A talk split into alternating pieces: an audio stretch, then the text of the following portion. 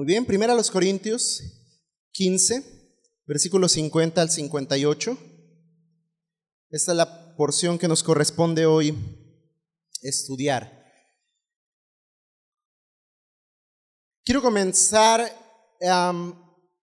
citando un epitafio que me llamó mucho la atención, un epitafio muy interesante, un personaje conocido, si usted trae por ahí en su cartera un billete de 100 dólares, debe traer este personaje impreso ahí y comparta algo con nosotros y trae ese billete de 100 dólares guardado en la cartera, ¿verdad?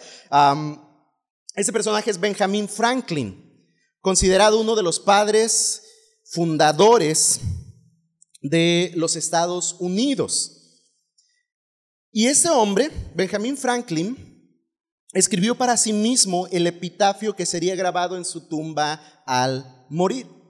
La lápida de su tumba se encuentra en la iglesia de Cristo en Filadelfia y lleva grabadas las siguientes palabras que Franklin mismo escribió. Escuche bien lo que eh, está grabado ahí en la lápida de este hombre. El cuerpo de Benjamin Franklin, impresor, como la cubierta de un libro viejo con su interior rasgado, despojado de su texto y sus dorados, yace aquí, como alimento para los gusanos. Pero la obra no se perderá, porque como él creyó, aparecerá de nuevo, en una edición nueva y más elegante, revisada y corregida por el autor. Las palabras, las palabras de Franklin describen sin duda alguna la hermosa esperanza del cristiano y nos redirigen acertadamente al mensaje de Pablo a los Corintios en el capítulo 15 de esta carta.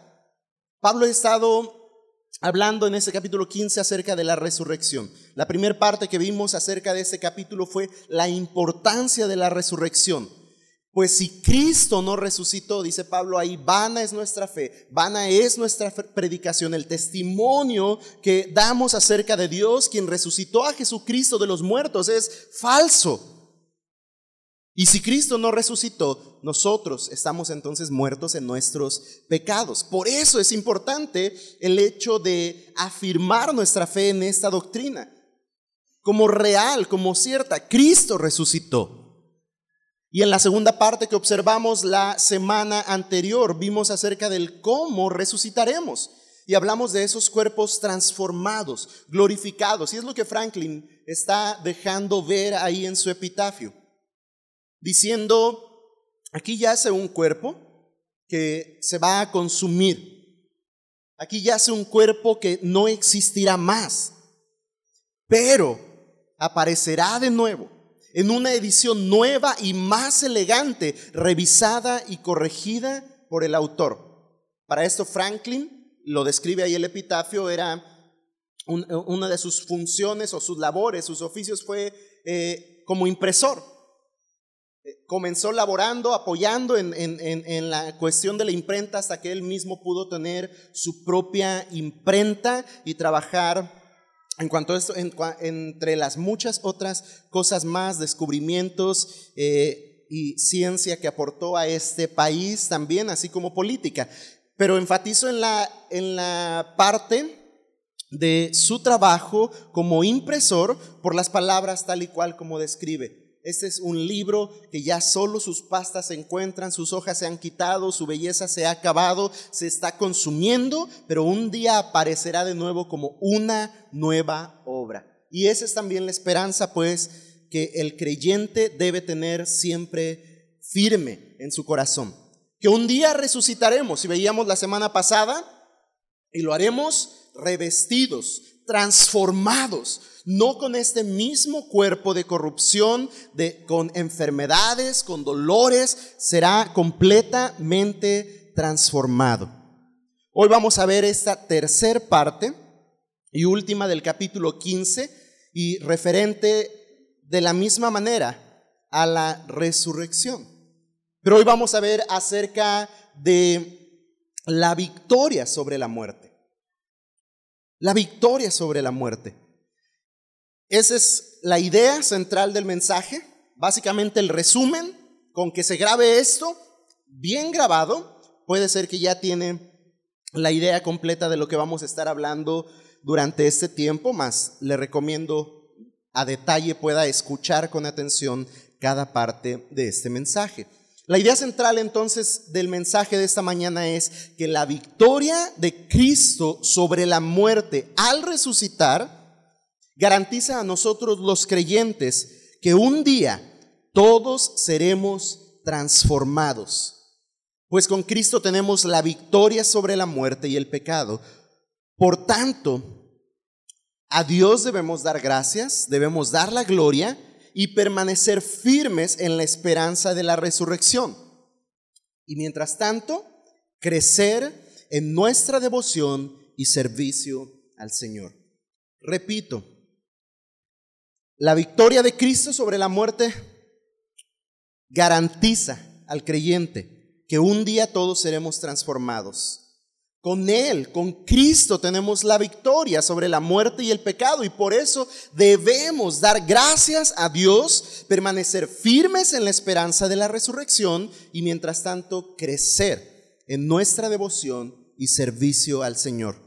Mientras que Él regresa, mientras que nuestros cuerpos sean transformados, mientras que Él culmine su obra, cuando Cristo vuelva, nosotros creceremos en nuestra devoción y servicio al Señor. Así es que vamos a ver estos aspectos de manera detallada en la porción que vamos a estudiar hoy.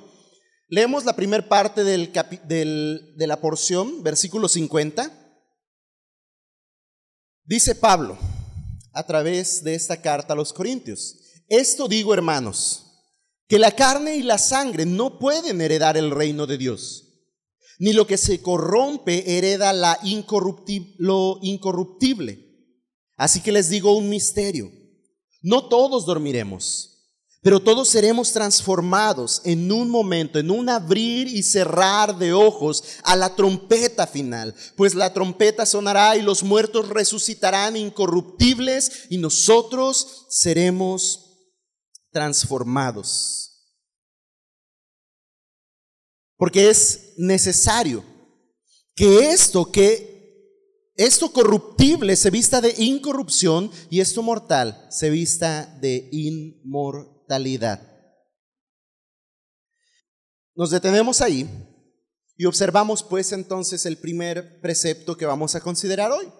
Todos seremos transformados. La verdad que ya Pablo eh, habló en la porción anterior acerca de cómo nuestros cuerpos serán transformados, cómo nuestros cuerpos serán resucitados y serán eh, transformados de completo por la obra de Cristo Jesús en nosotros. Y su Espíritu, quien nos ha dado vida al haber creído en Cristo, nos ha levantado de los muertos, nos ha dado perdón y salvación, pero un día la obra será completa y también nuestros cuerpos serán renovados regenerados.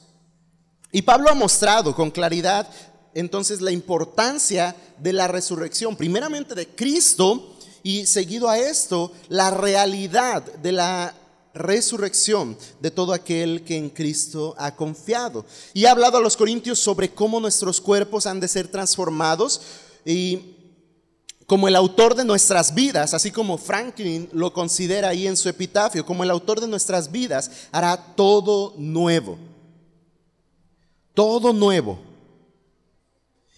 Así como nos ha dado nueva vida en Cristo, un día nos dará un nuevo cuerpo. ¿Por qué razón? Porque el cuerpo de carne, está diciendo ahí Pablo, nuestro cuerpo no puede heredar el reino de Dios. Así que necesitamos que nuestros cuerpos sean transformados si queremos disfrutar del glorioso reino de nuestro Dios. Hermanos, aún el propio cuerpo terrenal de Cristo, que era carne y sangre, tuvo que ser transformado antes de poder regresar al Padre. Vaya conmigo a Hebreos capítulo 2, versículo 14. Hebreos 2.14. Y ahí nos dice la escritura que así, por cuanto los hijos participaron de carne y sangre, está hablando de los hombres, también Jesús, participó de lo mismo. Es decir, carne y sangre, al igual que nosotros. Este era su cuerpo. 100% hombre, completamente hombre. Participó a sí mismo para anular mediante la muerte el poder de aquel que tenía el poder de la muerte, es decir, el diablo. Por eso tenía que encarnar Jesús.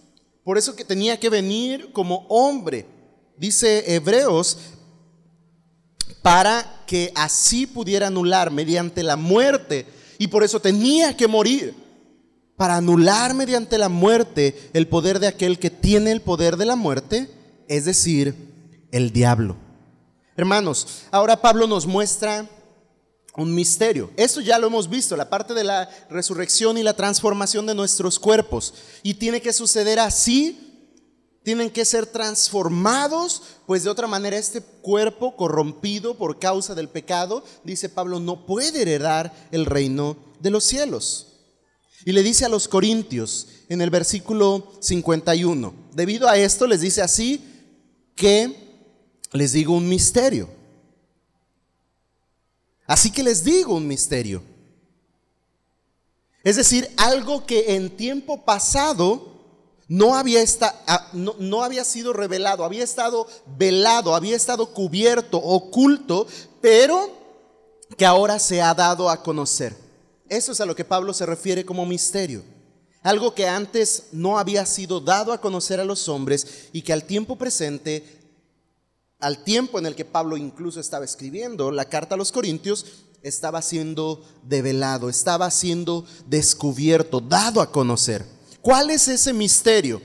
Ya vimos que tras morir, así como la semilla se siembra en tierra y continúa su identidad o, mantiene su identidad, pero un día resurge en una forma radical y diferente así también nosotros seremos levantados. Esa es la ilustración, la analogía que Pablo usó en la porción anterior. La siembra, la semilla, que tiene que morir, dice, para nuevamente resurgir en vida, pero transformada. Ya no es la misma semilla. Ahora es un árbol y a su debido tiempo da fruto. Y así nosotros también resucitaremos, seremos transformados resucitando con cuerpos nuevos cuando Cristo vuelva otra vez. Esa es la parte que vimos la semana anterior. Pero ahora Pablo presenta el misterio. Y ese misterio es que cuando Cristo venga, todos absolutamente seremos transformados. Pero no todos atravesaremos por la muerte. Un hecho que ya enfatizamos desde la semana anterior, nuevamente repito, es todos seremos transformados.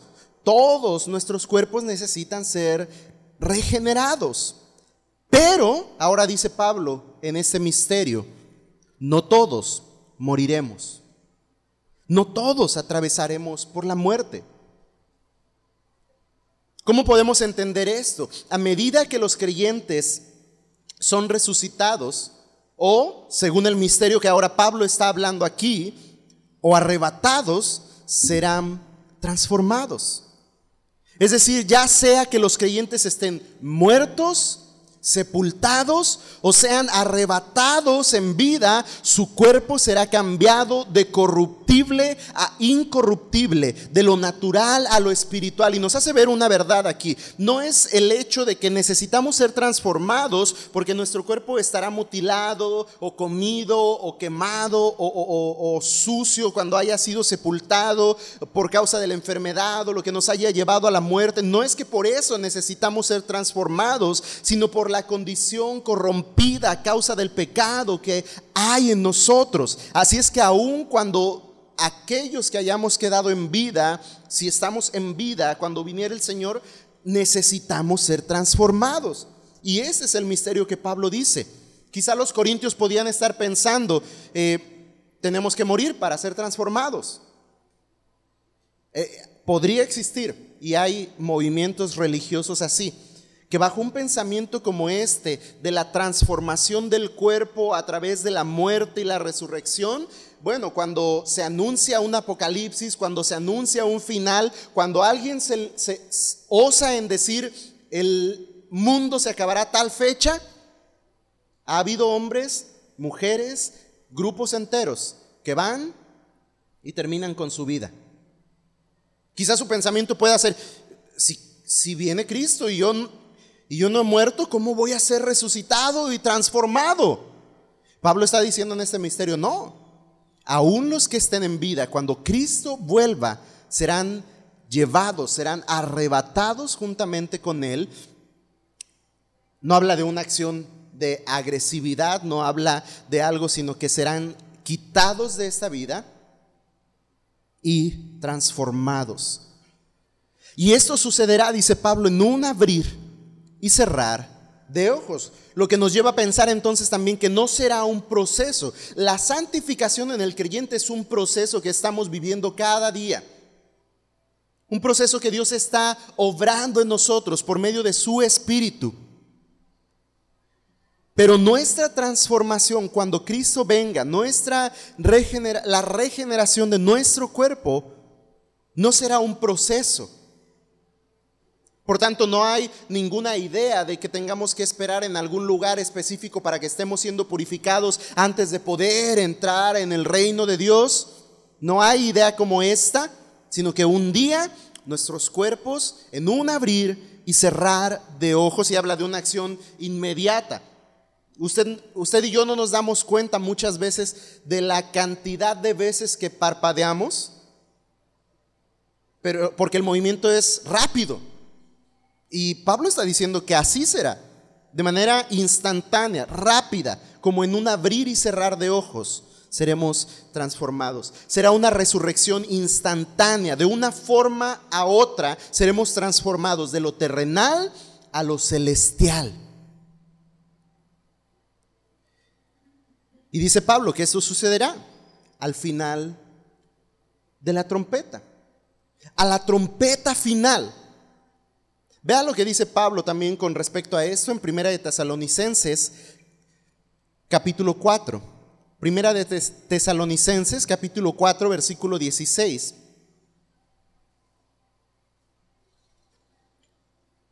al leer este pasaje nos llevará a pensar que no específicamente Pablo esté hablando a los corintios acerca de un tiempo definido. Cuando escuchen esta trompeta, entonces ahí llegará el tiempo, sino que está hablando de esta acción que describen tesalonicenses. Pues el Señor mismo descenderá del cielo con voz de mando, con voz de arcángel y con trompeta de Dios.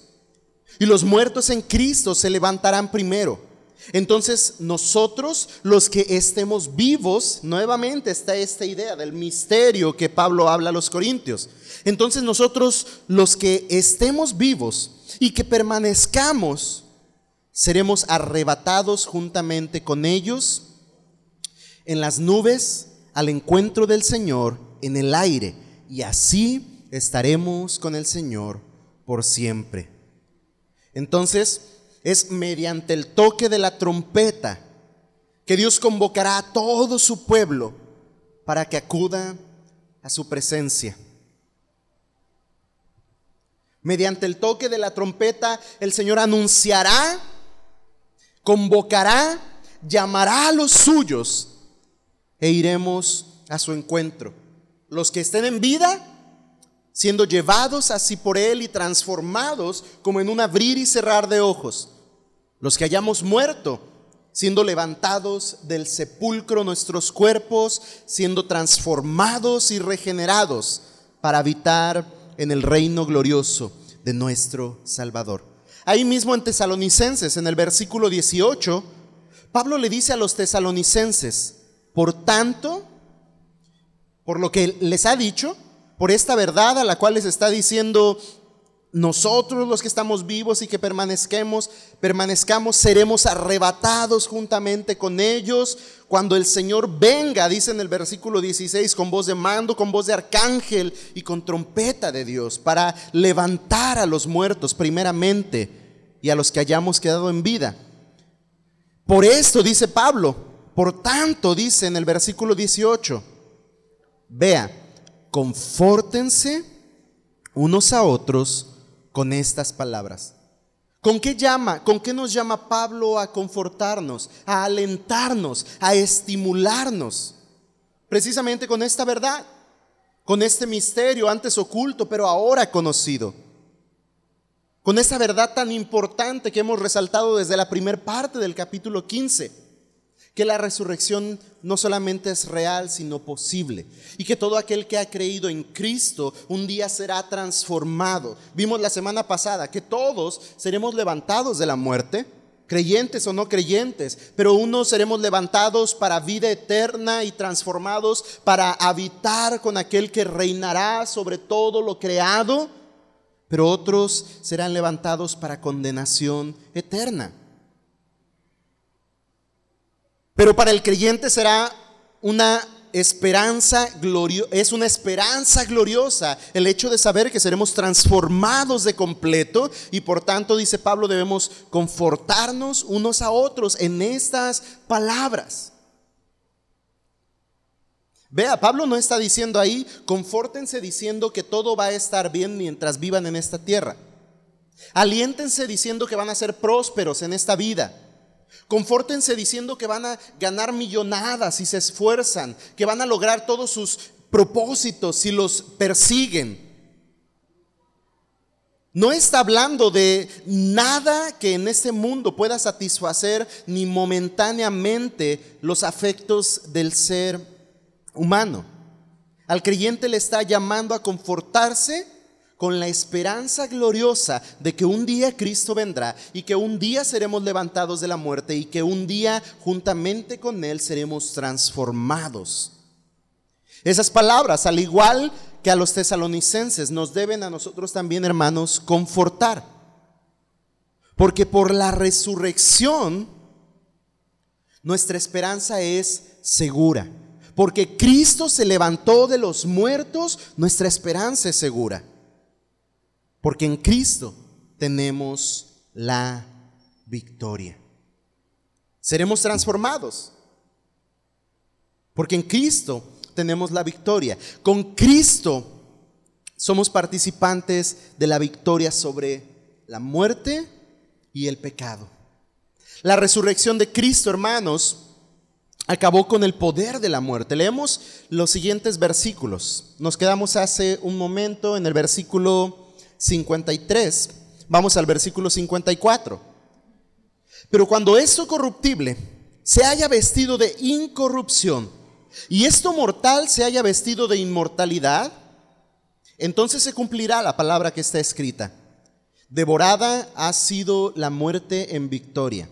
Dice Reina Valera 60, sorbida es la muerte en victoria. Y dice el versículo 55, ¿dónde está, o oh muerte, tu aguijón? ¿Dónde está, oh muerte, tu victoria? ¿Dónde, oh sepulcro, tu aguijón? El aguijón de la muerte es el pecado y el poder del pecado es la ley. Nos detenemos ahí un momento otra vez. Con Cristo tenemos la victoria, decíamos. La resurrección de Cristo acabó con el poder de la muerte para todos los que creen en Él. Es necesario enfatizar esto. Acabó con el poder de la muerte, pero es efectivo esta verdad solo en aquellos que creen en Él. Y la muerte entonces, para los que creen, ya no se enseñorea de ellos, porque la muerte ya no se enseñorea de Cristo. en, este, en este punto, bueno, desde el punto mismo de la resurrección, pero necesitamos identificarnos con Cristo. El paso de obediencia en el bautismo nos identifica con Cristo. No lava nuestros pecados, no nos da salvación. Siempre la acción obediente del creyente al ir a las aguas del bautismo es una evidencia de nuestra identificación con Cristo, nuestra identificación con su muerte, con su resurrección, nuestra identificación con la vida nueva que de Él hemos recibido, nuestra identificación con la esperanza gloriosa de que al haber creído en Él, un día Él, con Él reinaremos. Los que creen en Él para todos los que creen en Él, la muerte ya no tiene dominio, poder sobre nosotros. Ya no se enseñorea más de nosotros porque ya no se enseñorea más de Cristo. Somos juntamente con Él victoriosos en ese sentido. El pastor John MacArthur dice que no hay razón para que tengamos, perdón, para que temamos a la muerte pero todavía invade y nos atormenta mientras que somos mortales. Es decir, no debe existir razón. Hay quienes durante esta pandemia dijeron, pues si nos morimos, nos moriremos porque es la voluntad de Dios. Y estoy de acuerdo con eso. Y gracias a Dios por los que no temen a la muerte, en ese sentido. Quizá algunos diremos que no tememos a la muerte, ya cuando estemos en la cama del hospital agonizando, a lo mejor ahí exista cierto temor. Porque la realidad es que aunque ya esta no tiene eh, dominio, poder sobre nosotros, ya no se enseñorea más de nosotros, mientras estemos en ese cuerpo de muerte, mientras estemos en este mundo, todavía la muerte invade y atormenta nuestras vidas, porque somos mortales, porque aún no somos transformados de completo. Pero, hermanos, cuando Cristo venga y con Él seamos levantados y transformados, vendrá también la victoria. Dios no ha prometido inmortalidad en este mundo. Porque con tanta pandemia, con tanta enfermedad, con tanto delincuencia, con tanto riesgo que hay en el mundo, ¿Para qué querríamos vivir eternamente en este mundo? Dios no prometió inmortalidad en esta condición corrompida por el pecado. Su obra es más hermosa que el solo prometer una prosperidad en esta vida tan vana. Su obra va más allá al prometer redención para toda la creación. Romanos dice que la creación misma gime y espera ansiosa su redención. Yo no sé si el socavón de Puebla es un gemido de la tierra esperando con ansia la redención de su creador. Yo no sé si este calorón es un, un, gemido de la creación rogando a su creador por su redención. Así es que no tiene sentido que esperemos prosperidad y eternidad en este mundo corrompido. Ahí la mente del creyente debería ser transformada y deberíamos decir, Señor, sí, ven pronto, acaba con esto ya y llévanos a tu gloria. Y dice Pablo, entonces, cuando esto suceda, se cumplirá la palabra que está escrita. Y Pablo cita al profeta Oseas. Vaya ahí a Oseas 13:14 si quiere ver esta porción. Oseas 13:14. El profeta dice estas palabras a través de una serie de preguntas. ¿Los libraré del poder del Seol? Repito, estoy en Oseas 13, 14. Y dice el profeta, ¿los libraré del poder del Seol? ¿Los redimiré de la muerte? ¿Dónde están, oh muerte, tus espinas? ¿Dónde está, oh Seol, tu aguijón. Estas son las palabras que cita Pablo ahí en la carta a los Corintios. ¿Dónde están, o muerte, tus espinas? ¿Dónde está, oh Seol, tu aguijón? Hermanos, al citar las palabras del profeta Oseas, el apóstol trata de mostrar cómo la muerte dejó su aguijón en Cristo. Si le ha picado una abejita, o una abejota, o una avispa, eso es lo que hace. Pica, deja su aguijón causa daño a uno, pero pierde todo su poder, pierde su vida, se muere. Nuestro daño es su destrucción. Así es que Pablo está poniendo esta imagen a los corintios, como la abeja deja su aguijón en su víctima, así la muerte ha dejado su aguijón en Cristo. La promesa de Génesis 3.15 fue esa. Que Satanás heriría en el talón al descendiente de la mujer, es decir, a Cristo. Pero que Él le heriría de muerte en la cabeza. Porque Cristo llevó todo el aguijón de la muerte con el fin, hermanos, de que nosotros, de que usted y yo no tuviéramos que sufrirlo. Nuevamente digo, no estoy hablando de hombres inmortales en esta tierra tan corrompida. Estamos hablando de una promesa más gloriosa que vivir atormentados en este mundo tan desconsolador. Nuevamente cito al pastor John MacArthur, quien dice que solo donde hay pecado, puede la muerte descargar su golpe mortal. Ahí donde ha sido eliminado el pecado, la muerte solo puede interrumpir la vida terrenal y le abrirá la puerta para la celestial. Hermanos, esta debe ser nuestra perspectiva de la muerte. Pablo le dice a los tesalonicenses que no debían ignorar esto para que no se dolieran por los que duermen. Porque donde la muerte descarga su golpe. Si hay pecado, es un golpe letal, porque la paga del pecado es muerte. Pero, donde ha sido eliminado el pecado, la muerte solo es una interrupción de la vida terrenal, pero da paso y abre la puerta a la celestial, porque la dádiva de Dios es vida y vida eterna en Cristo Jesús. Esto no quiere decir que los cristianos ya nunca pecaremos. Pero que cuando haya pecado en nuestra vida, ese pecado debemos saber, por cierto, que ya ha sido cubierto por la muerte expiatoria de Cristo. Que la sangre de Cristo, dice la Escritura, nos limpia de todo pecado. Esa es la victoria que tenemos en Cristo. Pero para los que no creen, el aguijón de la muerte permanece para siempre.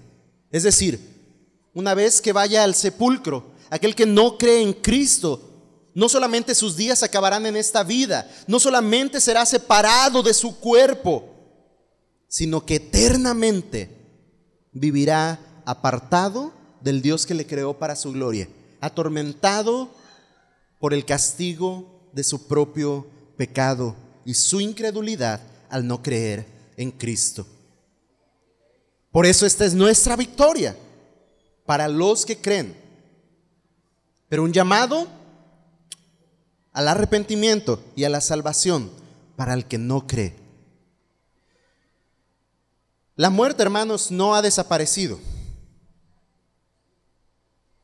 Pero su aguijón, el pecado, sí ha quedado neutralizado. Vaya Romanos 5, 17. Romanos 5, 17 nos dice, porque si por la transgresión de un hombre, por este reinó la muerte, está hablando de Adán, mucho más reinarán en vida por medio de un hombre, Jesucristo, los que reciben la abundancia de la gracia y del don de justicia. Así es que el pecado, el aguijón de la muerte, ha sido neutralizado. Un comentarista bíblico escribió que la muerte y todos sus aparentes victorias son anuladas para los hijos de Dios. Pablo mismo decía con respecto a esto, que para él el vivir era Cristo, más el morir ganancia. Lo que parece ser una victoria para la muerte y aparenta ser una derrota para nosotros, cuando nuestro cuerpo muere y se descompone, será totalmente cambiado a fin de que la muerte muera en absoluto y nuestro cuerpo viva de nuevo en absoluta victoria. Por eso es que Pablo podía decir esas palabras. Se dice que Pablo tenía quizá una enfermedad, alguna dolencia física, de modo tal que clamaba al Señor porque eh, ese aguijón de la carne le fuera quitado, decía Pablo. La respuesta de Dios solamente fue, bástate mi gracia, porque mi poder se perfecciona en tu debilidad. Y aún sobre esto, que no sabemos con certeza que fuera, cuál dolor, cuál sufrimiento por el cual Pablo clamaba, él podía decir, si vivo, estoy bien en Cristo. Pero tenía, por cierto, con plena esperanza que si moría, era mucha más ganancia. Y cualquiera podría pensar, pero qué loco este que prefiere morir a vivir. ¿Quién ama la muerte antes que la vida?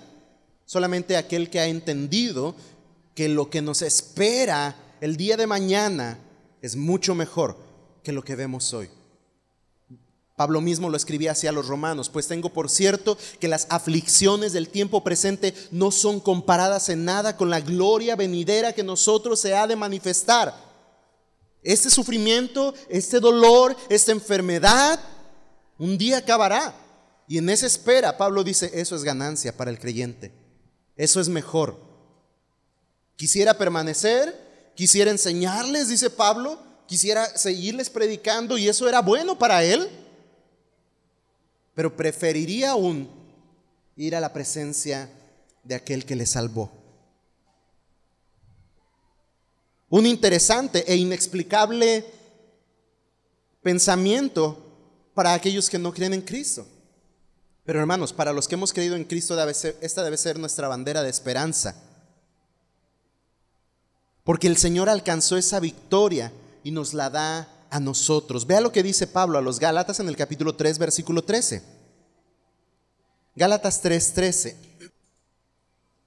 Pablo dice ahí a los Gálatas, que Cristo nos redimió de la maldición de la ley, haciendo, habiéndose hecho maldición por nosotros, porque escrito está, maldito todo el que cuelga de un madero. Así es que nos hizo participantes de su victoria. Hecho por nosotros maldición, ocupando nuestro lugar Cristo nos redimió de la maldición de la ley. Cristo pagó el precio por nuestros pecados. Así es que hermanos, para los cristianos la muerte ya no tiene poder. Porque Cristo, porque en Cristo nuestro pecado ha sido quitado. Esa es nuestra victoria que la muerte fue desarmada, que su aguijón quedó neutralizado. No estamos diciendo que no iremos a la tumba un día. Todos vamos rumbo para allá. Espero no tan cercano nadie de aquí. Pero todos vamos para allá. Es inevitable. Todos un día nos enfrentaremos a la muerte. Pero la pregunta en ese punto para reflexionar sería, ¿estamos listos para llegar a ese final? Hemos creído en Cristo de modo tal que tengamos la esperanza segura de que cuando nuestra vida aquí se acabe, comenzará una vida más gloriosa. Si hay incertidumbre en nuestros corazones con respecto a esto, todo aquel que cree en Cristo no morirá eternamente. Y Jesús nos llama a creer esta verdad para tener vida en Él y esperanza para el día de mañana. No creemos pues que eh, se solucionará con llamar a alguien mientras usted esté en la cama del hospital y que le haga una oración y que le unte algo para que entonces usted se libre de todo. No creemos pues que una vez yendo al sepulcro, por más oraciones que hagamos y por más lumbre que prendamos, usted recibirá salvación y será sacado del lugar de tormento donde se encuentre. No. La única esperanza para el hombre es Cristo Jesús. Y esa esperanza se recibe solamente en vida, creyendo por la fe en aquel que murió por sus pecados en la cruz del Calvario. No hay herencias. Un día un tía, un tío le dijo a mi abuelita que pues yo creo él ya tenía un lugar ganado. En ese entonces nos habíamos ido al seminario un tío y yo. Estábamos estudiando, queríamos servir al Señor y pues él dijo, voy a tener dos sobrinos pastores, yo creo que ya tengo un lugar eh, ganado en el cielo. No es por herencia, no es porque sus padres, no es, porque sus abuelos hayan creído, no es porque su familia sea cristiana. Y, entonces ahí salimos muy espirituales y traemos las palabras de, eh, del centurión y si creyeres en, el Señor, tú y tu casa serán salvos. Sí, es una promesa para el centurión, pero si usted no cree, no será salvo. Como si, como si también alguno de la casa del centurión no hubiera creído, no sería salvo. Porque la fe viene solamente por el oír la palabra de Dios. Y en respuesta a ese oír, el hombre cree a todo cuanto Cristo es y cuanto Cristo ha hecho. Por su obra en la cruz, Cristo ofrece el único camino al Padre para salvación. Porque Él es la verdad, Él es el camino y Él es la vida. Nadie va al Padre si no es a través de Él. Así es que la única esperanza la puede recibir hoy, cuando aún hay tiempo. Dice la escritura que pues debemos buscar a Dios cuando Él puede ser hallado. Y ese tiempo es hoy.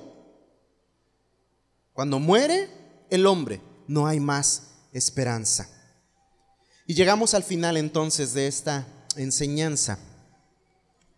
Hemos considerado ya el hecho de que seremos transformados porque en Cristo Él nos ha dado la victoria.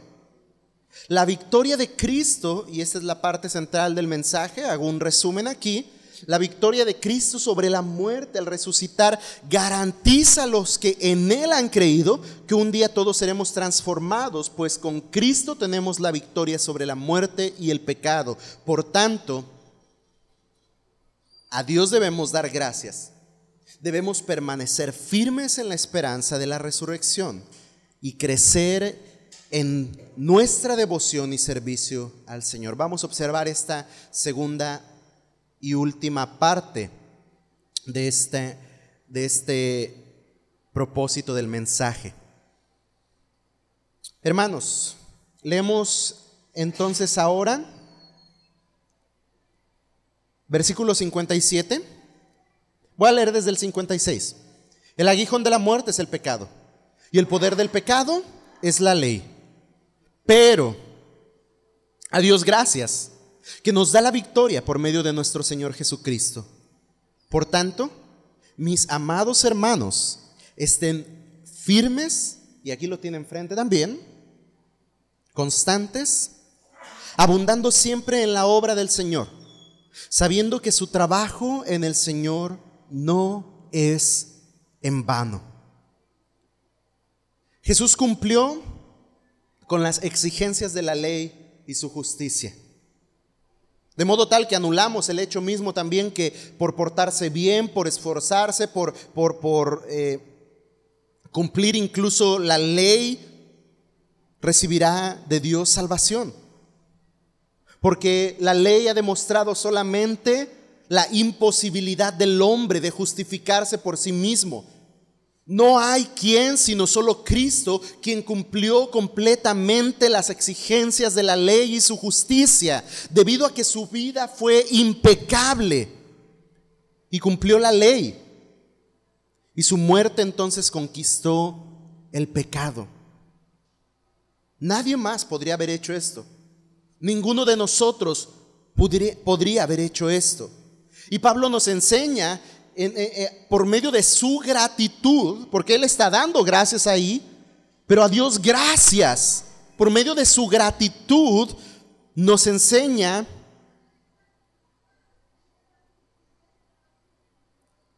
a dar gracias a aquel que transformará nuestro cuerpo y que nos hace participar de su victoria sobre la muerte y el pecado. Porque lo que nosotros no hubiéramos podido hacer por nosotros mismos, Dios lo ha hecho por nosotros, para nosotros, por medio de nuestro Señor Jesucristo. Si enlistáramos todas y cada una de las veces que hemos corrompido la ley de Dios, podríamos hacer más que evidente que somos culpables y merecedores del castigo por esa culpa. Dijimos ya, la paga del pecado es muerte, de modo tal que todo aquel que ha incumplido la ley merece la muerte. ¿Mintió hoy? Tendríamos que estar muertos ya. ¿Robó hoy? Tendríamos que estar muertos ya difamó, ofendió, llamó tonto a su hermano, tendríamos que estar muertos ya. Pero el Señor tiene misericordia de nosotros. Y nos ha guardado por su gracia en Cristo Jesús.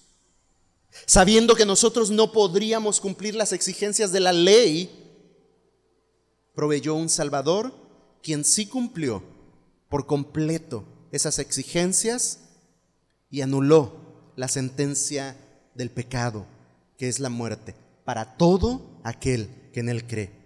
Y además Pablo entonces nos exhorta, o pensando en esto, Pablo nos exhorta que si realmente estamos agradecidos, no basta solamente con nuestras palabras, gracias Dios.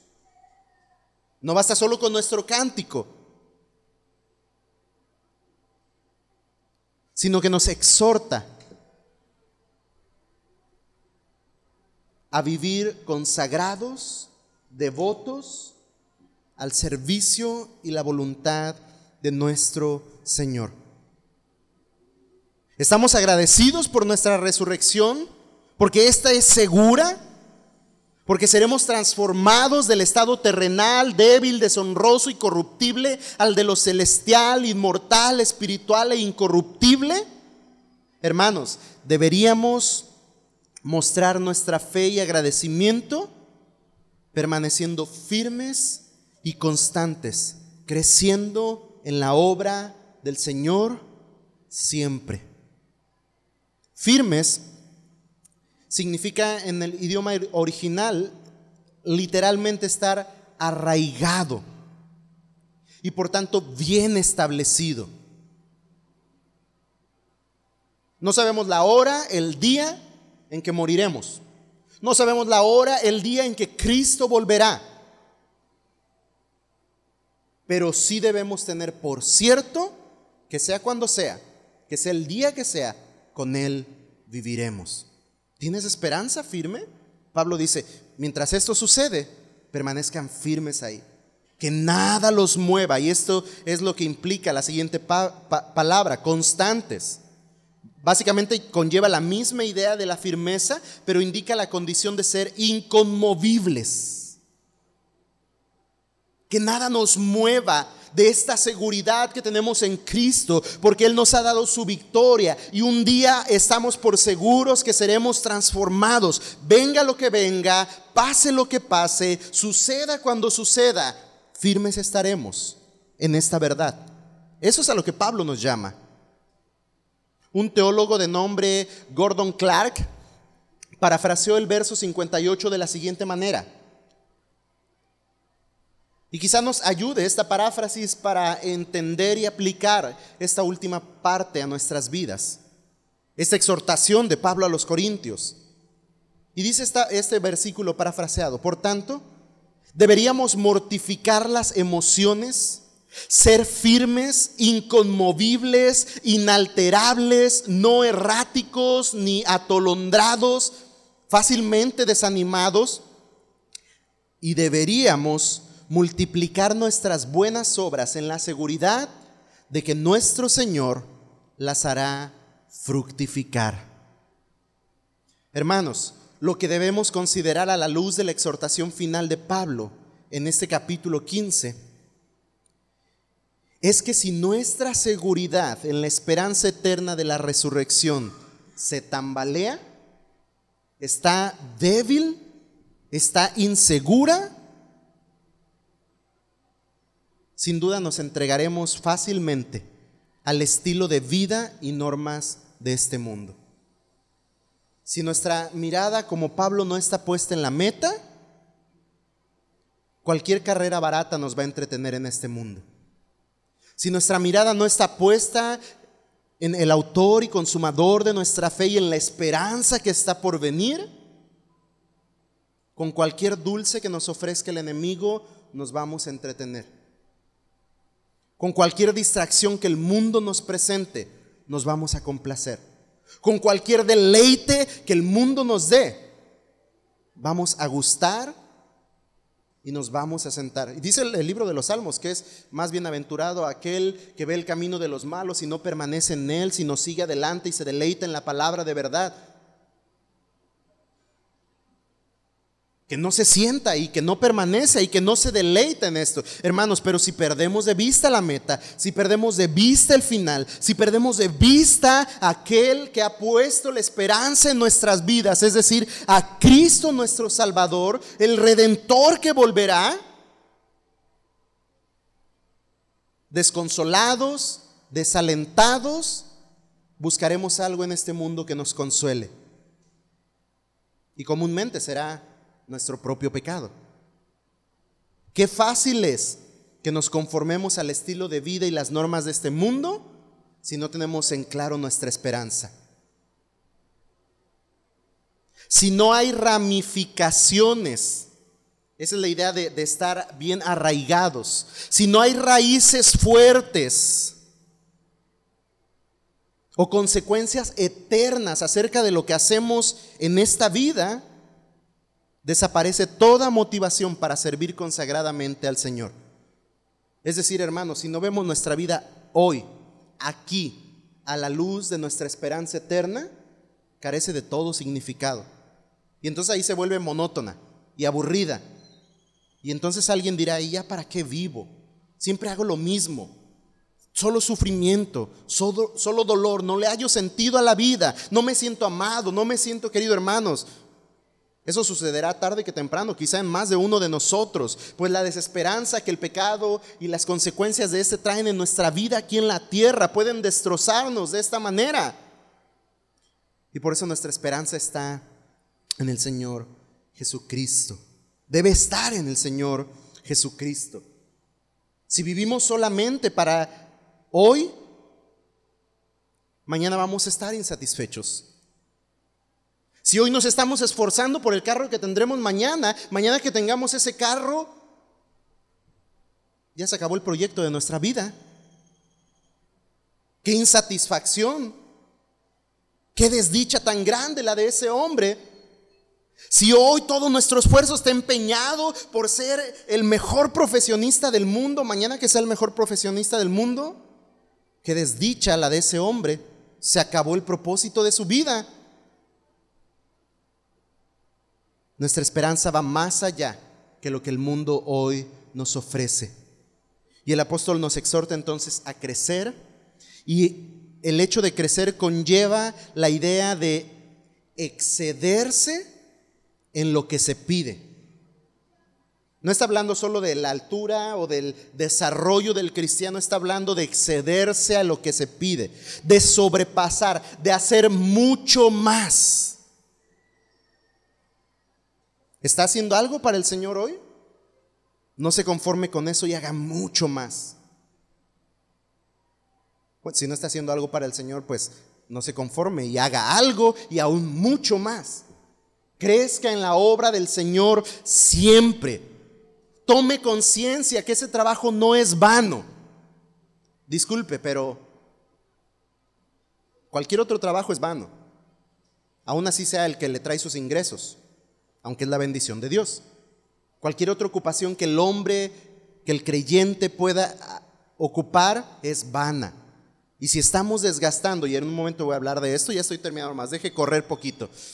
Y si estamos desgastando nuestra vida en eso y hemos perdido de vista nuestra meta, hermanos, somos los más desafortunados.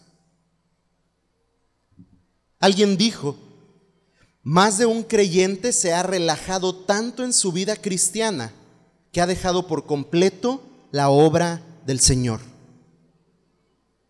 Y él tal vez estaba considerando a dos, no sé. Yo pienso que son muchos los creyentes que se han relajado tanto en su vida cristiana que han dejado por completo la obra del Señor. Y esa no es la exhortación de Pablo.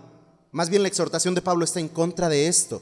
Que no nos conformemos, que no nos relajemos. Ah, un día Cristo vendrá, ya soy salvo, ah, comamos y bebamos. Ah, ya, ya, un día Cristo vendrá, ya soy salvo, ah, disfrutemos de esta vida. Si tiene ese pensamiento, quizá está muy, mucho más distante del Señor de lo que usted se imagina o piensa. Hermanos, todo cristiano debería trabajar incansablemente en aquello para lo que Dios le ha capacitado y llamado. De esto Pablo se ocupó en hablar también a los corintios. Hermanos, a la luz de nuestra esperanza eterna, nuestro dinero, nuestro tiempo, nuestras energías, nuestros talentos, nuestros dones, nuestro cuerpo, mente y espíritu deberían estar invertidos en todo aquello que de alguna manera contribuye a la obra del Señor y que de alguna manera es lo único que permanecerá.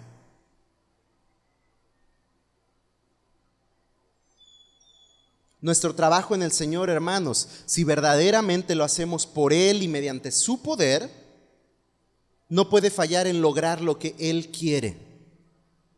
Toda buena obra que los creyentes hacen en esta vida tiene beneficios eternos. Porque el Señor nos lo garantiza. Vea lo que dice Apocalipsis 22, 12. Lo voy a leer.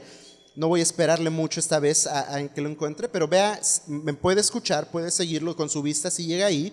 Apocalipsis 22, 12 nos dice, por tanto, yo vengo pronto y mi recompensa está conmigo para recompensar a cada uno según sea su obra. Así es que hermanos, tenemos la propia promesa de Dios de que nuestro trabajo de entregarnos hasta el agotamiento en el Señor no es en vano. Porque no es para esta tierra, porque no es temporal, porque no es para nuestra satisfacción, porque es eterno, para la gloria de aquel que nos creó. Así es que hermanos, la victoria de Cristo sobre la muerte al resucitar garantiza a nosotros los que hemos creído que un día seremos transformados, que con Cristo tenemos la victoria. Y en respuesta a esto nosotros, hermanos, debemos mostrar nuestra gratitud a Dios no solamente cantando, no solamente hablando, no solamente reconociéndolo verbalmente, sino viviendo de manera consagrada, santa y entregada en devoción al servicio del Señor. Porque esto, comparado a cualquier otra cosa que pudiéramos hacer, no es en vano. ¿Pudiera usted ser el hombre más rico del mundo tras tener el mejor trabajo del mundo, tras invertir todas sus fuerzas en ese propósito, pudiera usted juntamente con eso tener la mejor mansión y la mayor cantidad de propiedades en el mundo. Podría ser envidiado y, sus pertenencias deseadas por millones. Mas aún así, un día irá la muerte. Ni con todos sus millones evitará la muerte. Y quizá la esperanza que cultivó con tanto esfuerzo en este mundo, no, no quizá, más bien la esperanza que cultivó con tanto esfuerzo en este mundo, no le será suficiente para afrontar lo que después de la muerte vendrá si Cristo está ausente de su vida. Hermanos, y si nosotros hemos creído en Cristo, con cuánta mucha más razón nuestra mirada debe estar puesta en la meta. Nuestros esfuerzos, nuestros afectos, nuestros recursos y todo lo que hacemos y todo lo que somos debe estar entregado al servicio constante, creciente y firme del Señor, sabiendo que nuestro trabajo en Él no es en vano. Sembremos, trabajemos para lo eterno que Dios pues afirme en nuestros corazones la verdad eterna de que un día Él vendrá. Algunos dicen, ya, ya casi. ya casi. Porque sucede esto y aquello. Y si así es, hermano, ¿está listo? Y si así es, hermano, espera con ansia y gozo esto. Así sean 15 días, 20 meses, años o siglos. Trabajemos, crezcamos, afirmémonos en esta esperanza. Demos la gloria y las gracias a Dios y sirvamos esforzadamente al Señor, proclamando su evangelio, hablando a los hombres acerca de esta esperanza rogando en medio de este mundo de corrupción que los hombres se vuelvan a Dios, que se arrepientan de su pecado y confíen en aquel que tiene salvación para sus vidas, que confíen en aquel que venció la muerte y el pecado y que le da esta victoria a todo aquel que en él confía.